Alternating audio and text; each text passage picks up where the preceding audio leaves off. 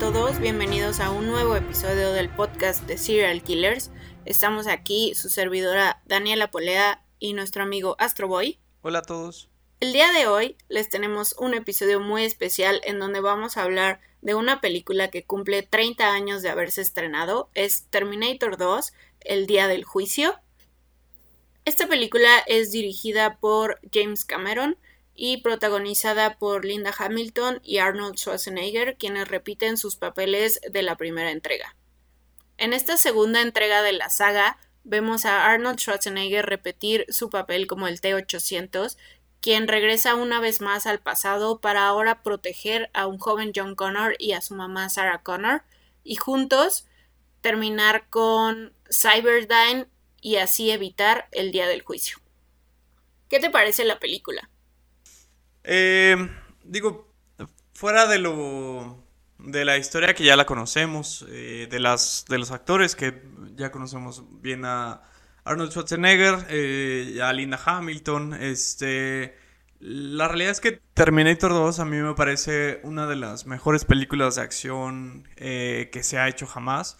Creo que esta película está llena de referencias, ¿no? Que podemos tener en la mente, hasta la vista baby, este, el pulgar arriba en la escena final, eh, I'll be back, o sea, todas estas referencias que nos llenaron de emoción durante la época de los 90, ¿no? O sea, si recordamos, pues, eh, de pequeños, por ejemplo, aquí en México, esta película la pasaban como cada fin de semana en Canal 5, ¿no? Este, eh, es una película que tiene muchos referentes también, inclusive dentro de las películas de comedia, o sea, recordemos las películas de Hot Shot, cómo basan, digamos, sus eh, sus principales caminos por películas como Terminator, como Rambo, ¿no? O sea, eh, esta película como que llenó, digamos, de, de referencias a la, no solamente a, o sea, las de comedia, sino también a las películas de acción. O sea, creo que tiene todos los elementos para ser, en mi opinión, una de las mejores películas de acción que se ha hecho.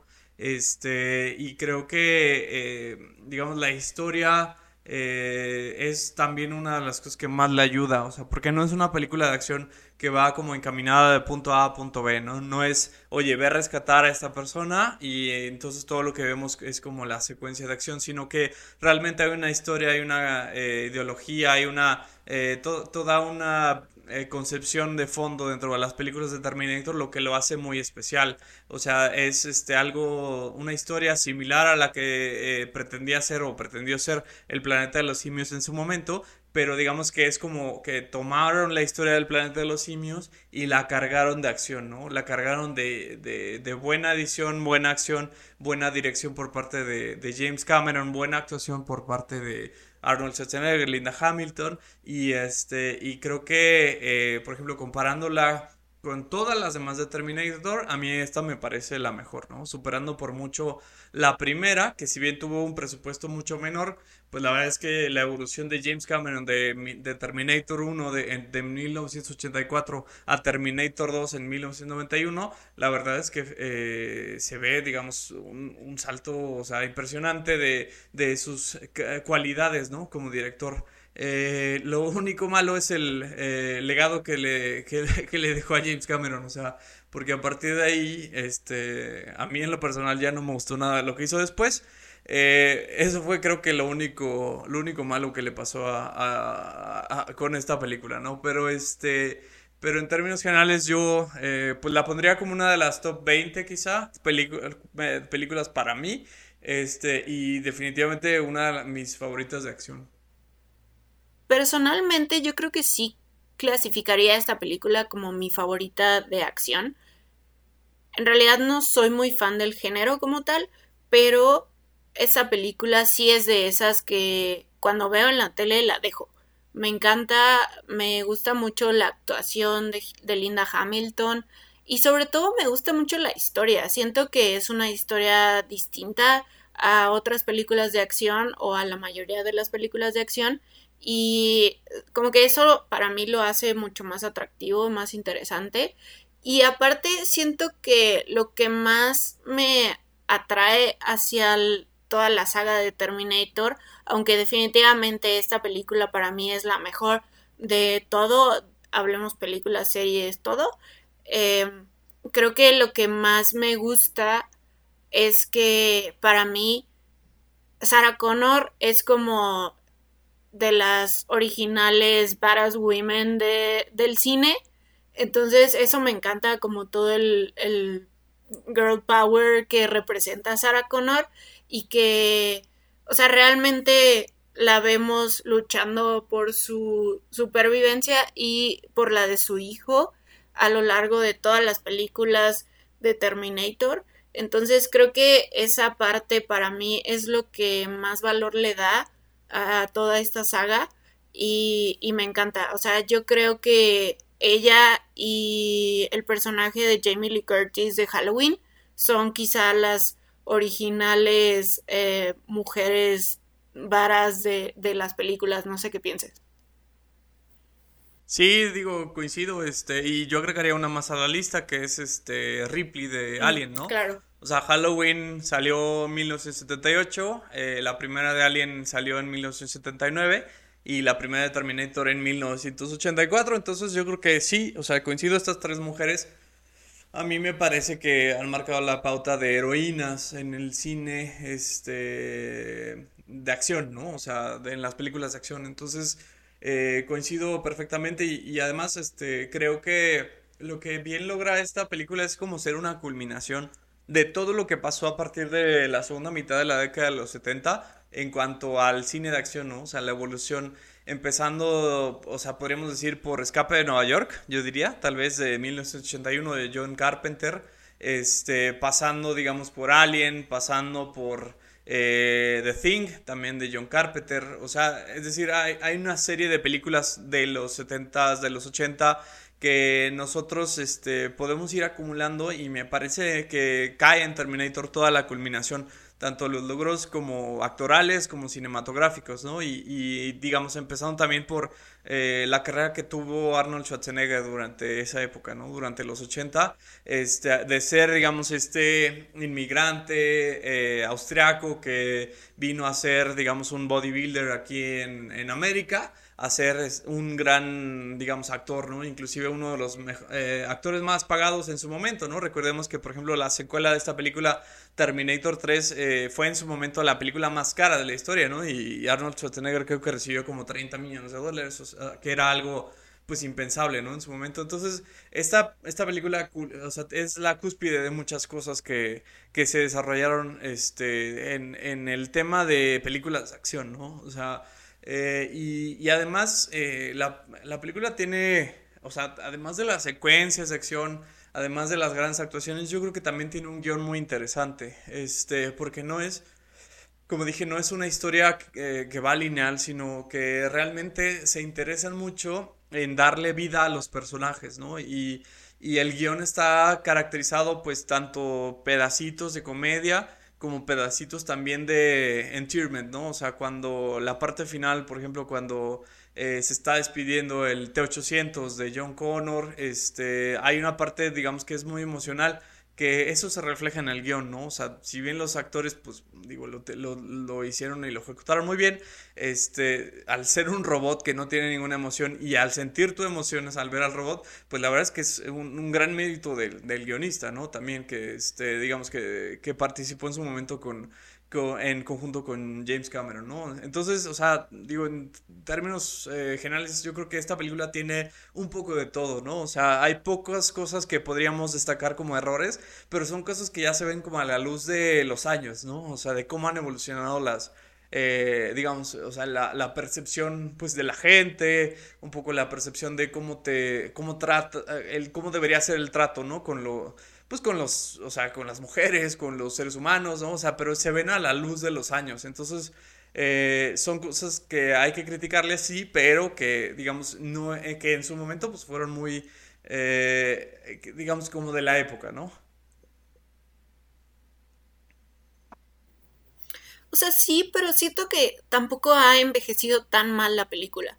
O sea, siento que no cae como tanto ni en misoginia, ni en racismo, ni, o sea, nada, porque, o sea, esencialmente es una película de acción y es tratada como tal.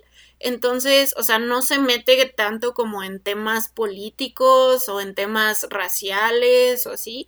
Entonces siento que realmente no ha envejecido muy mal y aún así te da, o sea, como que te da gusto verla y hasta los efectos, o sea, es una película que salió hace 30 años y ves los efectos y dices, no se ven tan chafas, o sea, hay películas actuales que dices que están haciendo, ¿no? O sea, con los efectos visuales. Y esa realmente te sorprende eh, por el hecho de que salió hace 30 años. Entonces, o sea, yo, yo creo que es una película que sigues viendo con gusto.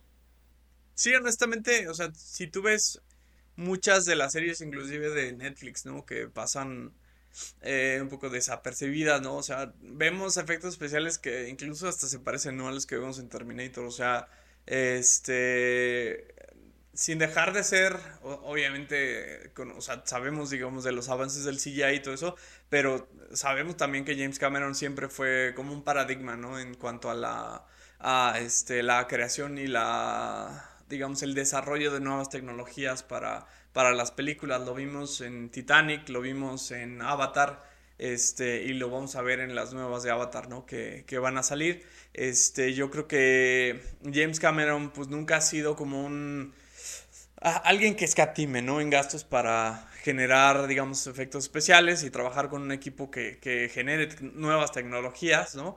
Eh, entonces, eh, pues sí, el mérito también se lo lleva el director por hacer un tan buena mancuerna con el estudio y hacer, digamos, tan buen equipo para desarrollar estos efectos. Entonces, este es definitivamente algo que en estos 30 años pocas veces probablemente se vea superado en cuanto a culminar, como dije, tantos elementos especiales, ¿no? O sea, historia, efectos especiales, actuaciones, este, yo creo que eh, han sido pocos, digamos, los, las películas de acción que le pudieron seguir el paso a, Terminator 2, ¿no? Inclusive dentro de la misma saga, que ya platicaremos más adelante, este, pues, digamos, han sido como muchas decepciones que hemos tenido con películas de acción que eran muy esperadas, pero creo que a partir de los 90 la verdad es que ha habido, pues no sé, un bajón, ¿no? En cuanto a la calidad de las, de las películas de acción, porque pues, digamos, los principales referentes en, en las, eh, en las películas pues siguen siendo estos, ¿no? Siguen siendo los... Eh, nuestros héroes del pasado, ¿no? Sylvester Stallone, eh, Kurt Russell, Arnold Schwarzenegger, o sea, todos estos, pero son eh, actores que vivieron en, una época pues ya distinta, ¿no? A la que vivimos actualmente. Y coincido, o sea, eh, el comentario de pues esto de la misoginia, el racismo, pues sí, o sea, como dije, son cosas que tiene uno mucho que, hacer nitpicking, o sea, para encontrar estos detalles en la película, pero que al final no, no le resta, ¿no? No es como que ya le quiten el mérito completo por ser, por, este, por ser una película, digamos, ya de hace 30 años, ¿no?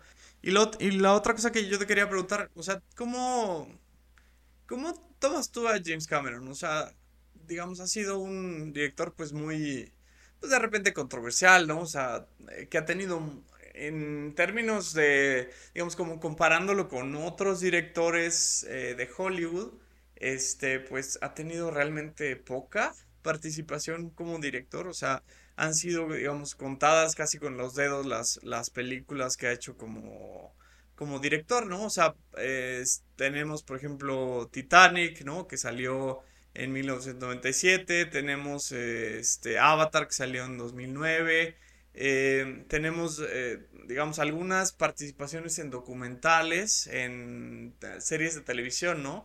Eh, pero, digamos, no ha sido como tan prolífico como otros, ¿no? Digamos, como Steven Spielberg, como Martin Scorsese, pero al final de cuentas todas sus películas han sido blockbuster hits, o sea, han sido, digamos que han roto el box office, este, siempre da como una impresión muy de, mucho entretenimiento, ¿no? James Cameron, eh, ¿qué opinión te merece su trabajo como director? Pues creo que, o sea, como persona he sabido que pues mucha, muchas, muchos actores, mucha gente que ha trabajado con él se ha quejado de que no es muy agradable trabajar con él, que es muy estricto, que es eh, una persona difícil en general, pero siento que, y como mencionaste, o sea, como director, se ha destacado porque justo la mayoría de sus películas han sido blockbusters, han sido películas que son muy populares y, o sea, la verdad es que se agradece la atención que le pone a los detalles en cuanto a su dirección y aparte me gusta que es capaz de escribir estos papeles femeninos como empoderados sin hacerlos menos, sin ridiculizarlos, sin sexualizarlos, lo más importante. Entonces, o sea, creo que ese es un punto a su favor. Y pues sabemos que, o sea, ha tenido un gran impacto en general en la industria del cine, o sea, porque pues vemos que su trabajo ha sido influencia para otros directores muy conocidos como Joss Whedon, como eh, Michael Bay, incluso hasta Peter Jackson ha dicho que, que su trabajo tiene un poco de influencia de James Cameron. Entonces siento que sí ha sido un, un director muy importante para, para la industria cinematográfica, a pesar de que, como dijiste, no tiene quizá tantas películas, pero pues todas han llegado a ser muy populares y muy taquilleras.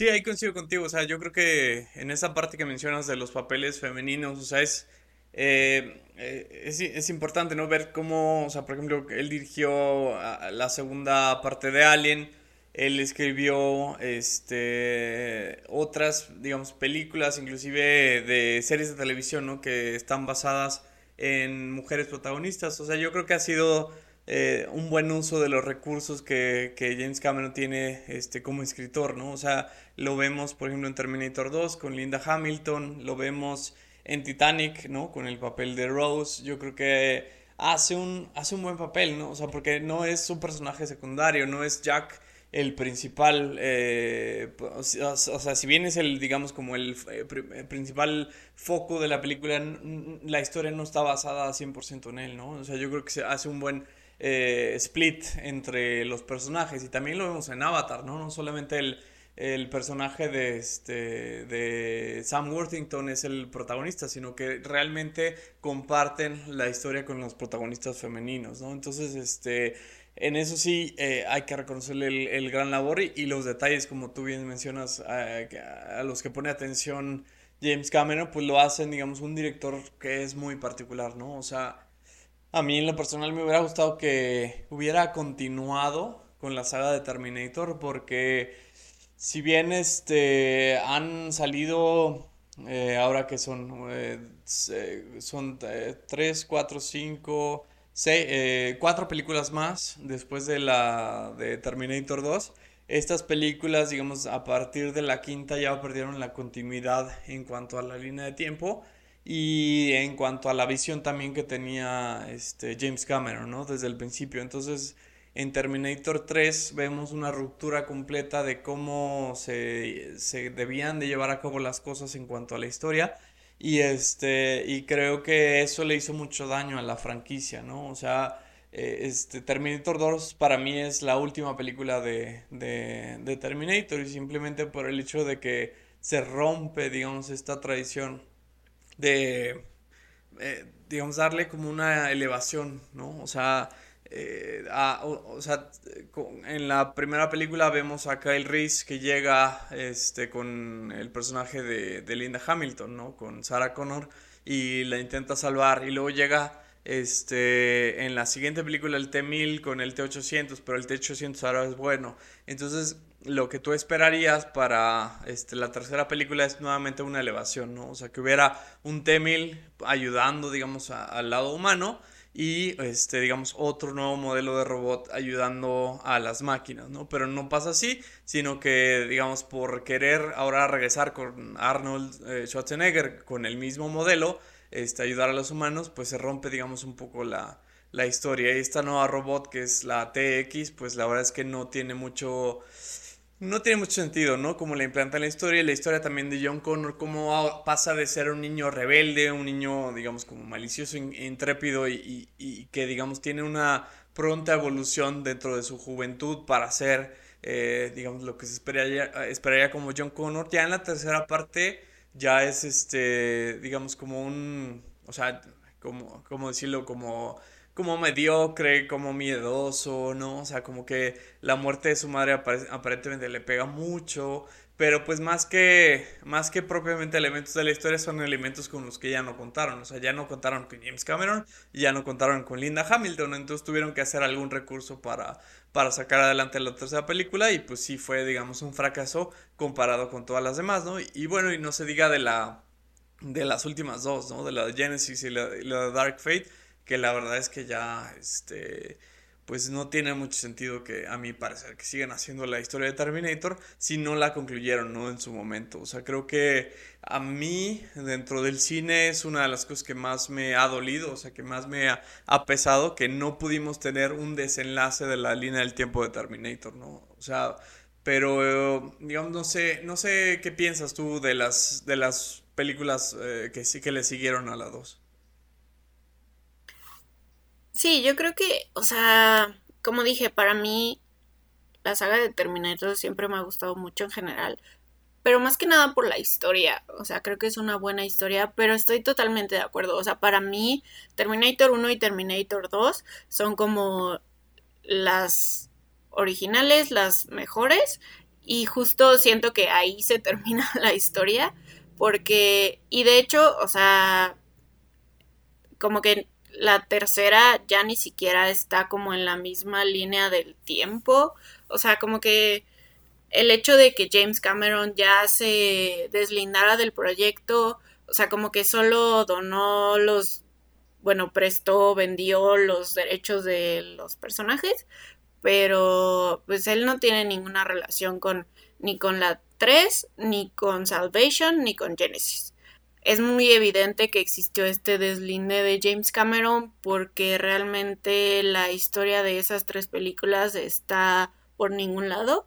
Y o sea como que solo pues usaron a John Connor como el personaje base y pues al, al T800 no pero este o sea para mí la peor de todas es la 3 porque aparte o sea pasaron 12 años de la 2 a la 3. Entonces ya ni siquiera era como, ah, qué padre, vamos a ver la tercera parte de la saga, ¿no? O sea, porque pasaron demasiados años. Y esto pues, no es Toy Story. O sea, esto sí importa. Entonces, o sea, como que ya perdió el hilo, perdió el interés. Para mí la 3 es la peor a pesar de que quiero mucho a Kristana Loken, que, sale de la Terminator mala en esta película, pero no tiene sentido la historia y como dices, el personaje de John Connor, o sea, que ahora es como el esposo y él, o sea, es como, no tiene nada que ver con el John Connor que conocimos en la 2. Entonces, o sea, creo que no debió existir ni esa Salvation, fíjate que no me parece tan mala, eh, pero siento que estoy viendo cualquier otra película de acción, no parte de Terminator. O sea, porque Salvation se ubica ya en un, como en un, o sea, en el futuro, donde ya pasó todo el, el pleito contra Skynet, donde John Connor es el líder de la rebelión y sale un Kyle Reese joven que, o sea, asumimos que esa película, Salvation, es antes de la 1. O sea, podría ser.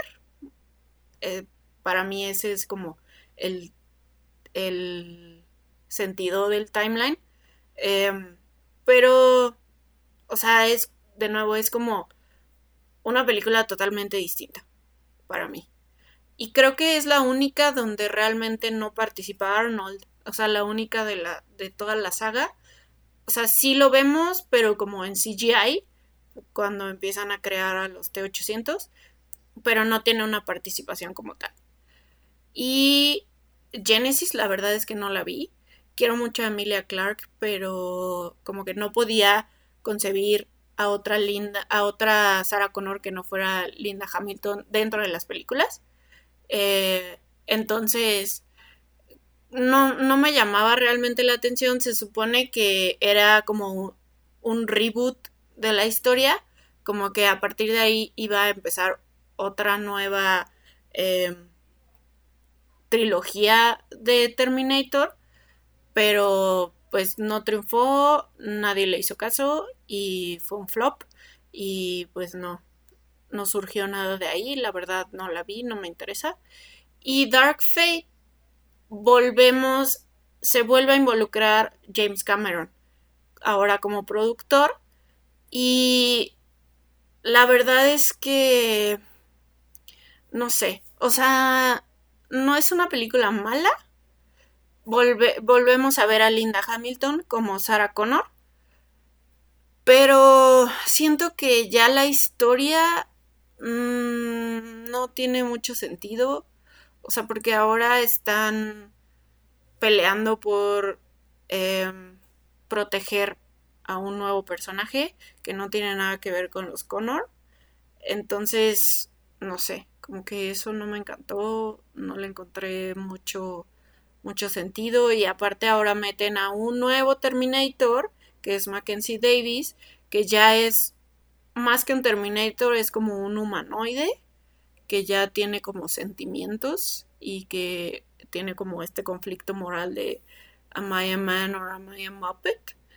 Y, o sea, no sé, o sea, no sé, la, la neta es que no me gusta, no me encantó la historia y siento que me da más miedo esto de los humanoides porque ya lo veo cada vez más probable y más ahora con Elon Musk metiéndose en esas cosas. Sí, un poco, o sea, digamos, recapitulando la historia, o sea, en Terminator 1 llega Kyle Reese al pasado para salvar a, a Sarah Connor y este, está peleando, digamos, contra este T-800. Kyle Reese lamentablemente eh, muere después de la explosión este, con el Terminator y termina, eh, digamos, Connor embarazada de este, de, de, Kyle Reese, ¿no? Y después este, da luz a John Connor, eh, lo separan porque ella la clasifican como mentalmente inestable, la tienen en un manicomio y, este, y al niño este lo tienen como en un, bueno, primero en un orfanatorio y después digamos que como que está viviendo en la calle, ¿no? Como un vaguito ahí cualquiera. Este, después eh, intentaron arreglarlo con esta serie que se llamaba eh, The Sarah Connor Chronicles, ¿no? Que estuvo este, protagonizada por nuestra reina Lina. Este, pero lamentablemente esta serie duró muy poco. Este, el único, eh, digamos como mérito que tiene esta serie realmente es un capítulo en el cual eh, digamos, viene un, un, robot este, del futuro y se queda una, una pieza este, del robot, ¿no? Entonces, lo que sucede en Terminator 2 es que al final Arnold Schwarzenegger se termina sacrificando porque no quiere que ninguno de los chips que tiene él para desarrollarse en ese momento este, puedan ser encontrados por los humanos, ¿no? Entonces como que la serie hace el vínculo entre lo que pasa en Terminator 2 y lo que pasa en Terminator 3, que vemos al final, que es que realmente llega el apocalipsis de las máquinas, ¿no? Entonces realmente eh, tuvo un logro, muy, muy minúsculo logro, pero lo tuvo la serie en hacer el vínculo entre, la 2 y la 3. Eh, en la 4, la verdad es que eh, la participación de Christian Bale y de Sam Worthington, pues sí les da, les da como un un aire a Terminator, ¿no? Y los ves y dices, ok, o sea, creo que sí puede seguir adelante la, saga, ¿no? O sea, como que toda la historia todavía no se rompía mucho. ¿Por qué? Porque al final eh, John Connor, ya como adulto y liderando la rebelión contra las máquinas, pues encuentra a un niño que es Kyle Reese, ¿no? Y entonces, este, eh, en la que hubiera salido después, o sea, para continuar la historia, tú hubieras esperado que John Connor mandara a Kyle Reese o que Kyle Reese se, digamos, se hiciera amigo de John Connor y, digamos como que eh, él mismo se hubiera ofrecido como voluntario, como bien lo dice en la primera película, para regresar al pasado y salvar a Sarah Connor. Pero en las 5 la verdad es que la participación de Emilia Clarke y la, eh, el reboot este que hacen de John Connor y que ahora John Connor es una máquina. Dios mío, eso fue. La verdad es que yo, este. Sí, o sea, si no me salí del cine en esa de Terminator Genesis fue porque. Eh, pues porque quería ver cómo acababa, ¿no? El desastre que hicieron con la, la quinta entrega de las Terminator, ¿no? O sea, eh, e, eso, digamos, para mí es lo más decepcionante. Que una historia que habla de. Digo, a mí que me encantan las historias de, de viaje en el tiempo, de círculos en el tiempo, de, digamos, como profecías que se eh, autocumplen. A mí, digamos, yo soy fanático de todas esas historias y verla destruida tan así, o sea, tan salvajemente por eh, un intento, digamos, de hacer una nueva Sarah Connor con Emilia Clarke, que a mí no me gusta nada cómo actúa, este, y un, con un Arnold Schwarzenegger ya, ya viejo, ¿no? O sea, digamos, como ni siquiera en su papel ya como un científico, sino más bien todavía como un héroe de acción. La verdad es que, híjole, sí, este, han sido una de las cosas más duras de ver, este, considerando que a mí, pues, me encantan este tipo de historias, ¿no? Y verlas caer tan fácil, pues, la verdad sí es decepcionante. Este, y, y pues, bueno, digamos, retomando la, retomando nuestra conversación sobre películas de acción, este, ¿qué, o sea, cómo ves las, tú las películas de acción en la actualidad? O sea, ¿cómo, eh, ¿Cómo analizas? O sea, ¿ves películas de acción? ¿Te gusta ver películas de acción actualmente? ¿Rescatarías alguna que hayas visto recientemente? O sea, eh, no sé, ¿cómo, cómo, qué, feeling traes tú? La verdad es que no las veo. o sea, veo muy pocas películas de acción. Ya sabemos que a mí me gustan las cosas cursis y musicales. Pero, o sea, siento que o sea, yo sé que va a sonar muy feminista de mi parte y pues sí soy, pero siento que mi principal razón por la que no veo películas de acción en general es porque tienen demasiada testosterona. Y justo como, como dije, o sea, siento que Terminator tiene una buena protagonista, por eso me gusta, pero en general en las películas de acción las mujeres siempre pasan a ser las secuestradas, las víctimas, las que hay que rescatar o personajes secundarios o Michelle Rodríguez en Fast and Furious, ¿no? Este, no sé, o sea, no me gustan. He visto algunas últimamente, sí, en los últimos años. Em, me gusta, me gustó mucho Tenet, o sea, supongo que la podemos considerar una película de acción.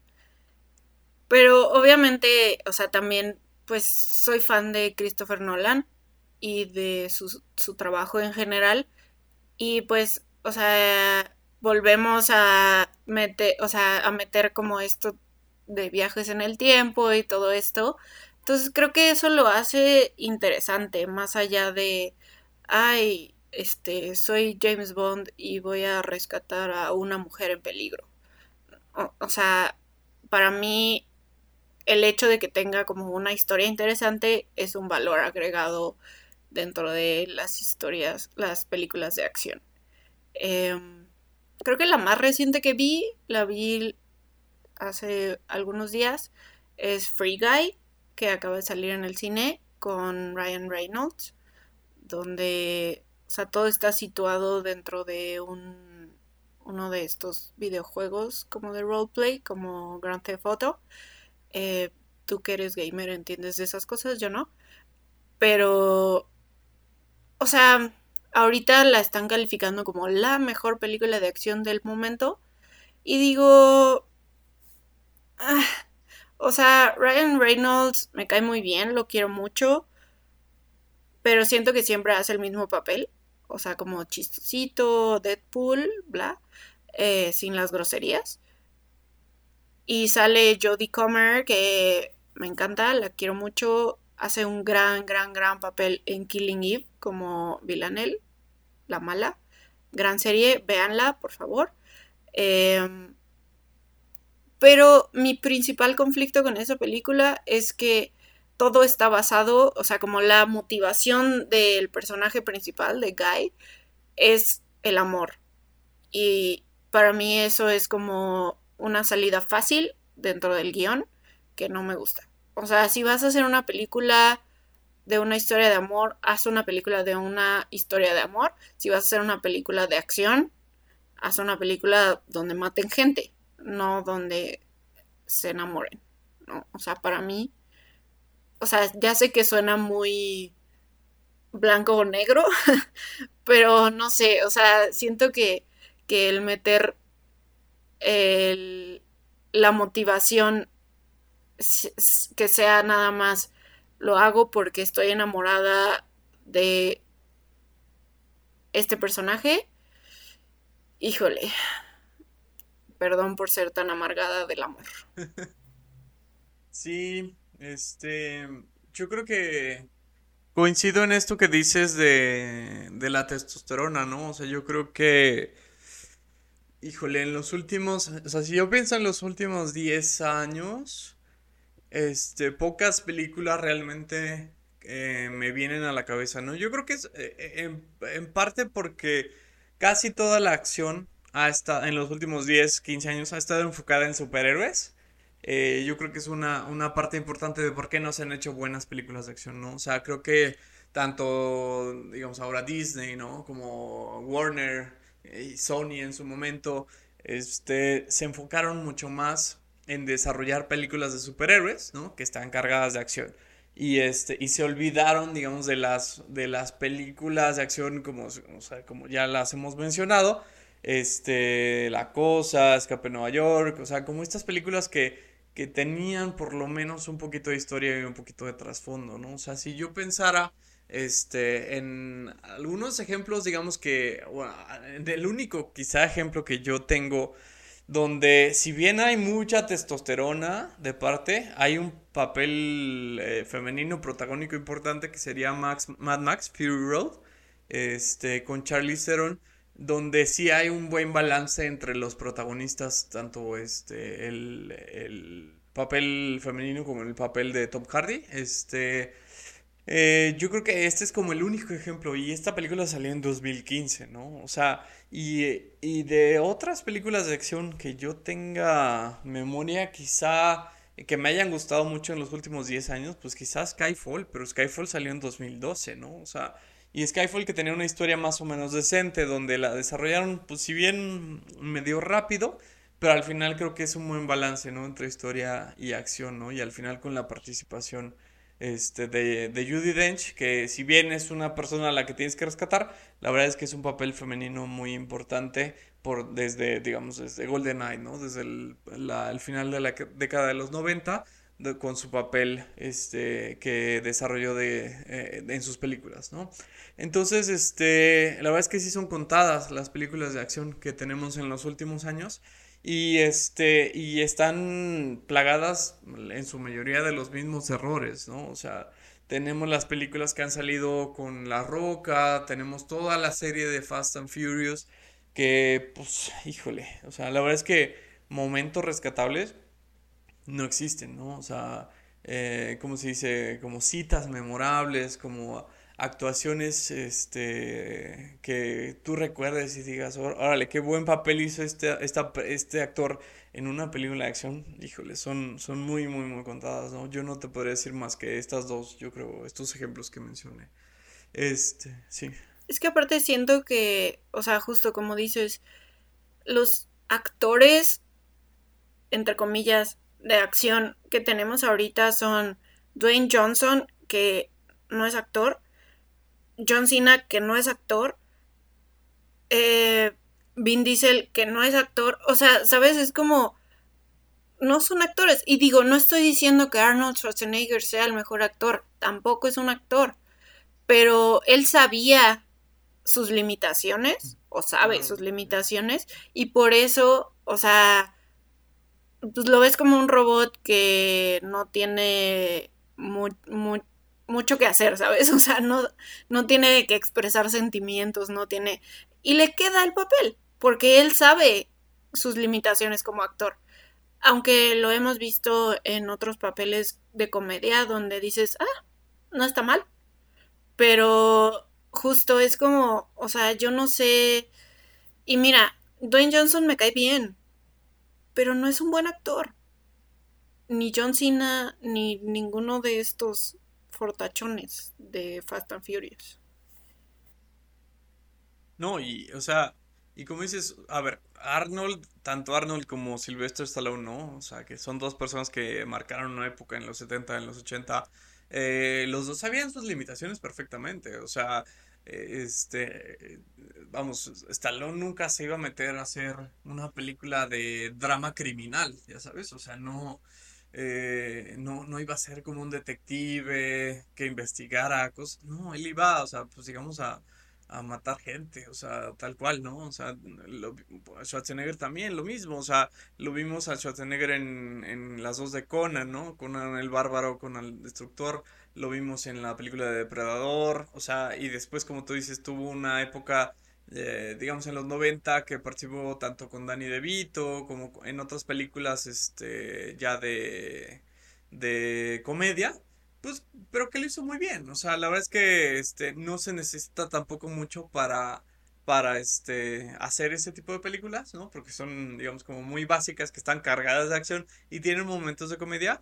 Y tanto él como eh, este, Stallone, pues lo hicieron bien también en, en las, en esos eh, tonos actorales, ¿no? Que tenían.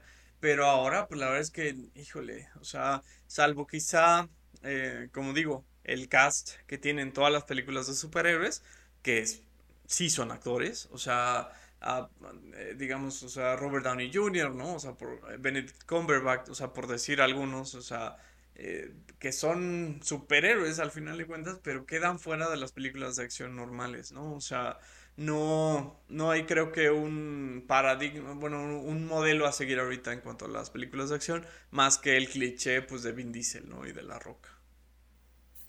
Ahora, volviendo un poco a la trama de Terminator, de toda la saga, o sea, es como mucho esta lucha de, pues, el humano contra la máquina.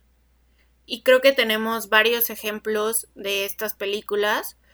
¿Cuál es tu favorita? O sea, dejando Terminator a un lado ahorita, ¿cuál otra de, este, de esta misma temática es tu favorita? Eh, yo sé que vamos a hablar de Stanley Kubrick en alguno de los próximos episodios, pero mi favorita eh, siempre va a ser la película de 1968, que es 2001 Dice del Espacio.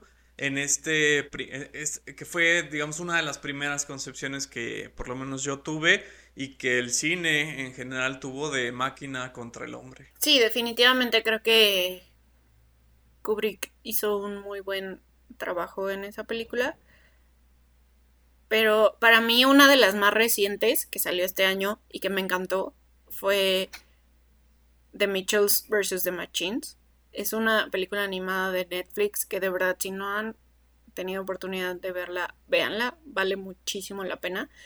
O sea, creo que es una historia simple, entre comillas, porque pues es una película animada, es una película para niños, pero la animación, cómo llevan la historia y aparte como el mensaje detrás de que, o sea, es una familia que tiene que luchar en este apocalipsis en contra de las máquinas, se me hizo una de las mejores películas que ha sacado Netflix últimamente. Sí, eh, es una gran película y, y es eh, poco común que ya Netflix te haga reír con alguna película, ¿no? Y, menos con una película animada, entonces yo creo que, que, vale la pena muchísimo verla, los personajes están muy bien construidos. Eh, la historia es buenísima y, la animación también es, eh, es, muy buena, ¿no? O sea, y este, y, también yo le daré una, una mención especial a Wally. Creo que en este, ¿no? O sea, en esta historia de mundos post-apocalípticos o pre-apocalípticos, Wally, la verdad es que sí tiene, tiene un, un lugar especial, yo creo que en mi corazón, por, por eh, una historia que es tan básica, tan sencilla, pero tan bien hecha, ¿no? Y que te hace llorar en cualquier momento que la, que la veas. Sí, totalmente. Pero creo que ahí, o sea, es raro, es chistoso porque ahí estás del otro lado. O sea, ahí el protagonista. Ajá, es máquina contra. Bueno, ni siquiera contra máquina, sino máquina con máquina. Ajá, y ahí, o sea, el protagonista es el robot y ves como toda su historia y como su vida. Y, o sea, no que los humanos sean los malos, o sea, realmente no hay como un malo como tal, o sea, en este bando de humanos contra máquinas en Wally. Pero sí, o sea, sí creo que es una, es una película muy bonita, de las mejores de Pixar, a mi parecer. Sí, pero al final es una derivación de una situación similar a la, a la que ocurrió, ¿no? De humano contra máquina. Sí, sí, completamente. Y ahora, este, pasando a la otra parte de la trama, este, porque una parte de la trama de Terminator es humano contra máquina, pero otra parte es viajes en el tiempo. Y mi pregunta para ti sería, ¿cuál es tu favorita de viajes en el tiempo? Bueno, obviamente Terminator 2 es de mis favoritas. Em, como ya dije, Tenet me gustó mucho. Em, me gusta, me gustó también la de... Ahora que hablamos de superhéroes y esto, la de X-Men, la de Days of Future Past. Creo que X-Men es de lo poco que me gusta de Marvel, de lo que de lo único que he visto de Marvel. Este y y también Interstellar me gustó. Creo que esas son de las que ahorita se me vienen a la cabeza que me gustan de viajes en el tiempo. Yo creo que este a mí en lo en lo personal este yo tendría digamos tres selecciones y son estas tres porque cada una cuenta como una versión distinta de viajes en el tiempo. La primera sería la saga de este, las cinco películas de Planeta de los Simios, no la idiotez que hicieron con, con este James Franco y esas cosas que CGI, sino las originales, las del 68 en adelante, que son cinco películas. Y el gran mérito que tienen estas películas es que es un eh, ciclo de tiempo recursivo, ¿no? Es decir, es un círculo completo desde, digamos que este, están eh, los humanos este, que explotan la bomba nuclear, que viene este futuro apocalíptico donde los simios evolucionan y se rebelan contra los humanos y que todo vuelve a empezar con, con este personaje de Charlton Heston y, de Nova, ¿no? Que son, digamos, como que los, eh, los que se ven en la primera película, ¿no? Y con el chango que es el chimpancé este famoso que es César, ¿no? Ese, digamos, es como eh, para mí una de las grandes historias y uno de los grandes ejemplos de cómo se debe hacer una película de viajes en el tiempo al ser este el tiempo cíclico, que fue un modelo del tiempo que, que lo sacaron nuevamente en Terminator, ¿no? Y por eso, este, digamos, eh, yo, yo siempre menciono que Terminator es eh, Planeta de los Simios con robots, ¿no? O sea, es básicamente lo mismo.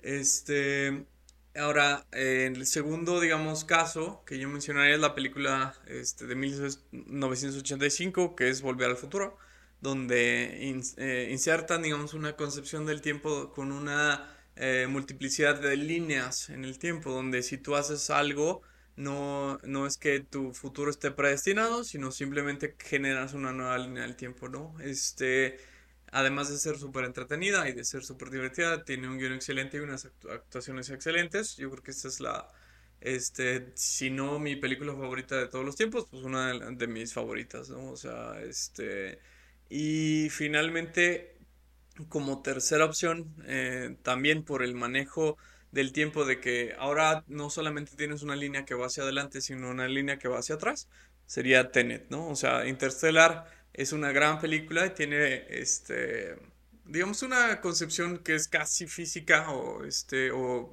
digamos que toca estos conceptos de la teoría de la relatividad, de la teoría de cuerdas sobre el tiempo-espacio, pero Tenet da un salto más allá, porque no solamente es este, una, digamos, un viaje en el tiempo hacia el pasado, hacia el futuro, sino que eh, permite la convivencia entre dos direcciones de línea de tiempo y yo en la vida había visto eso en una película, ¿no? O sea, si bien se imaginaba como un concepto teórico y ya se tenían, digamos, como otras, este, o sea, como este paso de la singularidad a la reversión del tiempo, o sea, eso yo nunca lo había visto en una película. Y a mí me parece un logro increíble y que fue de Christopher Nolan, que pasa, digamos, de ser, este, a ser Interstellar a un Tenet, ¿no? Entonces yo creo que esas serían, digamos, como las tres que yo escogería. Sí, definitivamente creo que Christopher Nolan nos voló la cabeza a todos con Tenet. Creo que, o sea, a mi parecer fue de lo mejor que vimos el año pasado. Desafortunadamente no fue ni considerada para los Oscars porque, pues, no sabemos por qué.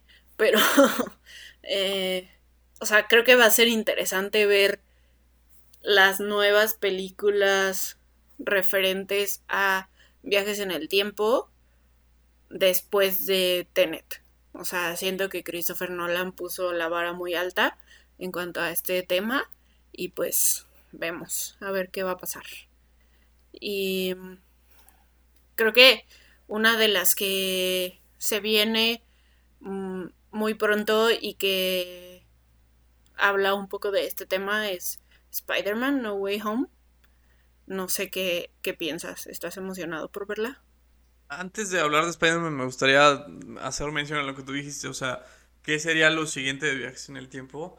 Este, hay una, digamos, otra categoría de viajes en el tiempo que eh, está en el libro este, de la máquina del tiempo. No. bueno, también porque, ¿no? O sea, este, hay una parte en la Biblia donde eh, ¿Qué? Que detienen el sol, que se salga, algo así. Este.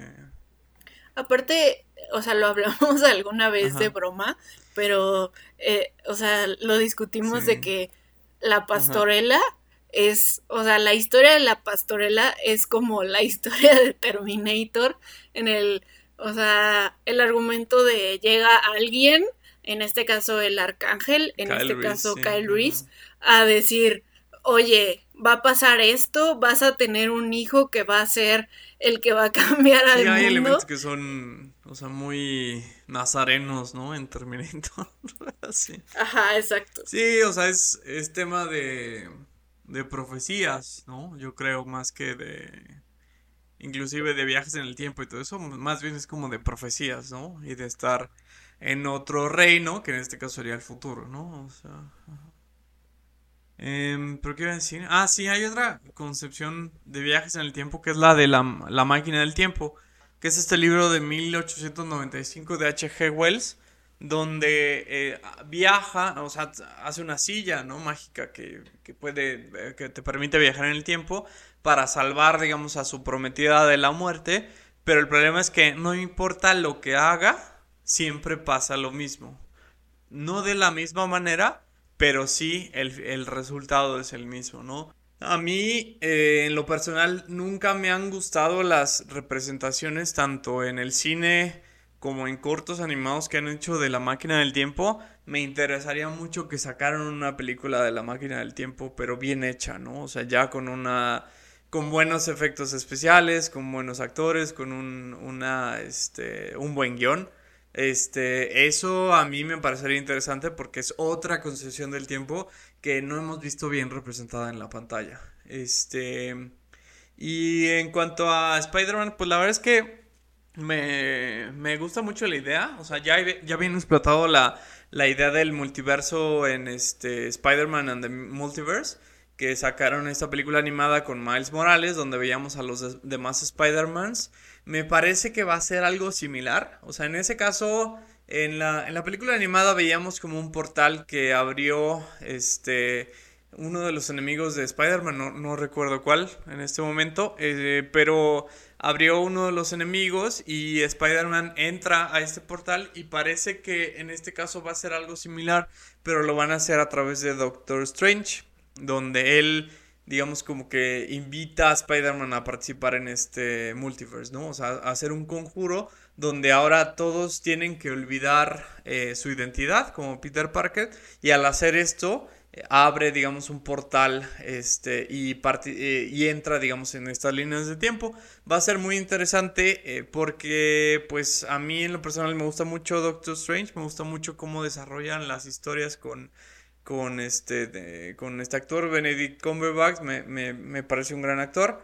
Y, este, y me parece que va a estar interesante cómo van a mezclar las dos líneas de tiempo, que son de Spider-Man 1 eh, y de Spider-Man 2 de Tobey Maguire, que son este, pues tanto Otto Octopus, ¿no? O sea, eh, eh, y el Duende Verde, ¿no? Entonces vamos a tener muchos cameos seguramente de, de muchos personajes que ya hemos visto, inclusive esperemos ver a Emita, ¿no? Que salga de Stacy, ojalá.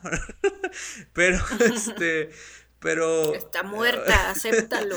Pero pues esperemos a ver qué, qué tal hacen. A mí sí me emociona, la verdad. Pues sí, o sea, creo que no sé, creo que se ve interesante. O sea, ya, ya saben que yo no soy fan de Marvel, pero sí vi las películas, no he visto las de Tom Holland, perdón, pero sí vi las de Tobey Maguire y las de Andrew Garfield, entonces puede que sí vea esta, nada más, nada más por el chisme. Y bueno, ya para concluir, ¿qué calificación le das a Terminator 2 el día del juicio? Estuve Ahora que vamos a hacer el podcast, estuve buscando alguna razón para no darle un 10 y creo que son dos. Una es este que no concluyó la historia. Creo que si hubiera concluido la historia como si lo hizo, por ejemplo, el planeta de los simios y hubieran tenido una continuidad en cuanto a la dirección mínimo o en cuanto al guion mínimo, este, yo le podría dar un 10 a esta película, ¿no? Y la otra razón es, hay un detalle que es súper tonto, pero es como súper crucial para el desarrollo de la historia. Es en la primera película de Terminator, en, la de 1984, este, el personaje de Arnold, cuando habla de... El, no, no es cierto, el personaje de Kyle Reese, cuando habla de los viajes en el tiempo, dice que solamente los viajes en el tiempo se pueden permitir a través de este tejido humano, ¿no? Es decir, que la máquina del tiempo solo transporta tejido humano y que por eso tienen que estar desnudos porque si no no se puede, ¿no? O sea, y por eso tienen que cubrir a los androides con tejido humano para poder viajar.